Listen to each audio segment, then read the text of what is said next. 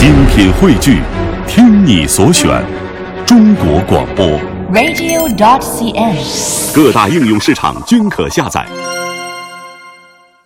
最近一段时间，各大品牌在中级车这个领域都在发力，所以丰田也必须要使出一些招数来震慑一下对手。于是，就有了它。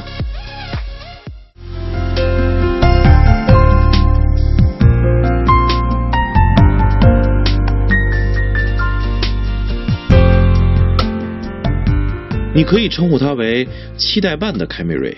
相比于一一年发布的车型，它外形上最大的变化就是前脸，更加的年轻简洁，乍一看上去就像是一个放大的雷凌，这样让它的受众一下子扩大了很多。相比于前脸，它的侧面没有什么太大的变化，车尾虽然经过修饰，但变化不如车头那么的焕然一新。我个人觉得，它侧后方四十五度的位置看上去略微显得有些简单呆板，主要是 C 柱的线条太过平直了。当然，这就是见仁见智的看法了。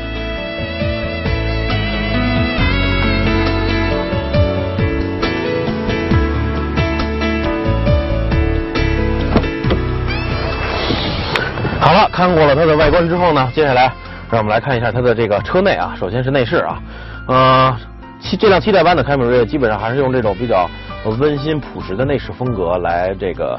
来当做它的内饰的基调啊。这与这个欧系车用科技、用那个比较高档的内装材料等等的来吸引眼球，形成了一个比较鲜明的对比。这其实也是一直以来东西方造车的这个文化上的差异啊。所以它的内饰严格来说不是那种特别惊艳的那种感觉，但是实际上。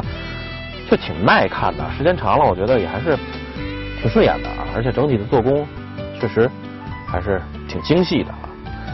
那么在这样一个内饰的这个下面呢，它的储物空间我觉得还是挺满意的。你看前面是有一个槽啊，可以放手机，只不过可能我的手机稍微有些大了，六寸的，呃，五点五寸的或者说以下的可以放在里面没有问题，而且它里面是带有防滑的这种这种防滑垫的。下面呢是烟灰缸啊，有一个电源接口，然后是这个杯架，然后后面还是一个算是小的杂物槽吧，有这个 USB 和 AUX 的这个音频接口，此外还有一个电源的120瓦的输出接口，等于说前排有两个电源的这个输出接口了啊。外出旅行的话，对于这个电子设备的充电应该是很方便的啊。所以别看它这个整个中控台挺宽的，但是储物空间照顾的还是不错。后面是一个比较大的一个中央扶手箱啊。还有这里，它的副驾的前面的手套箱也是很宽阔啊，但是纵深方面稍微有一点点欠缺，但是足够宽了啊。不过嘛，下面我要批评一下丰田，那就是在车门上的这个杯架，你看看，只能仅仅放一瓶的这个矿泉水，剩下的这个条非常的窄。尤其是凯美瑞是一款这个主打家用的这个中级车，人们对这个空间的要求不光是这里，车门上的空间也一样是要把它充分的利用起来啊。好了，这个说完内饰储物空间之后，我们再来看看乘坐空间啊。前排我觉得以我的身材没有什么可挑剔的，呃，别看它这个中控台比较宽，但是腿部的横向空间挺宽敞的，而且纵向头部也都没有什么问题，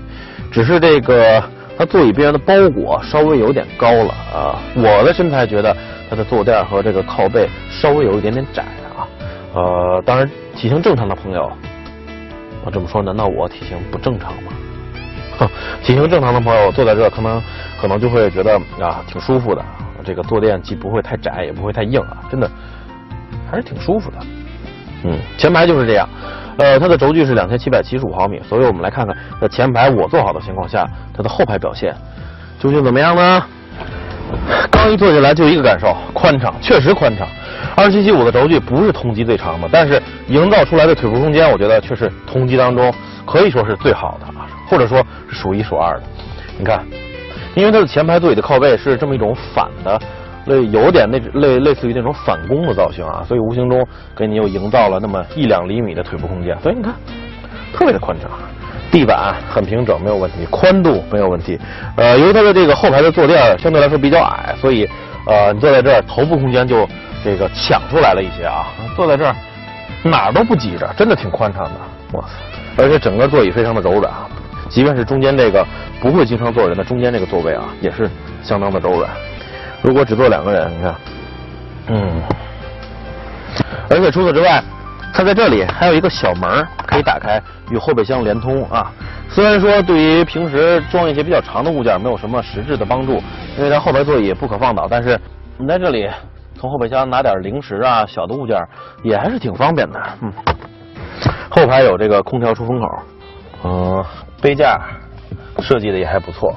也有烟灰缸，所以我觉得这辆车它的后排虽然在配置、你的服务周到方面，这个这个东西不是那么多，但是空间真的是很宽敞、很宽敞了啊，给我的印象很深刻。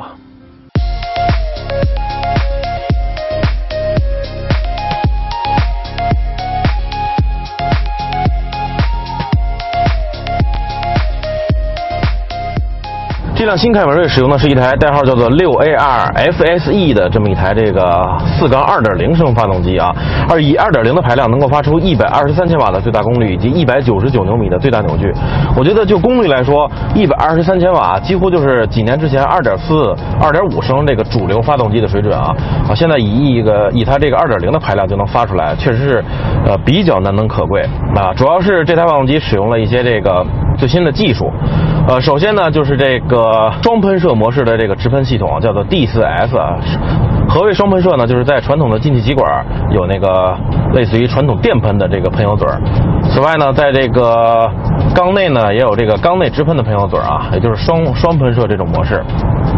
在冷启动的时候，靠这个进气歧管的这个电喷来增加混合气浓度，使它这个发动机升温更快。在中负荷的时候，也就是现在这种情况啊，时速八十公里，它现在是呃缸内直喷和电喷共同工作啊。而在高速情况下，高转速情况下，呃，则是完全靠缸内直喷来这个达到更大的功率啊。除除此之外呢，它还使用了这个在进气门的这个凸轮轴上使用了 VVT iW，呃，新全新的这种可变进气门正时系统。这个 W 代表的就是宽啊，wide，意思就是可以达到更宽泛的这么一种这个相位的变化，往前三十度，往后五十度，基本上这个相位的变化可以达到八十度啊。非常的宽泛，所以能够根据这个发动机它的负载啊、转速啊等等，油门、节气门开度，呃，来调整这个进气门的这个相位的这个变化啊。所以呢，由于它的这个相位非常的宽广，呃，可以。达到类似于这种我之前介绍的马达三昂克赛拉那种推迟进气门关闭的这种方法，来支持它高达十二点七比一的这种机械结构上的压缩比啊。啊，关于这一点，可以大家看看这个我之前这个试驾马达三昂克赛拉时候，这个为大家介绍的这个进气门推迟关闭的这么一种，呃，让让这个膨胀比大于压缩比的这么一种效率啊，有这么一种原理。当膨胀比大于压缩比的时候，它的热效率是会提高的。所以，呃，这台发动机，呃，无论是这个双模式喷射系统，还是这个呃 VVT iW 这种系统，都是奔着这个提高燃油经济性去的啊。除此之外，还有这个废气再循环系统等等啊，都是奔着燃油经济性去的。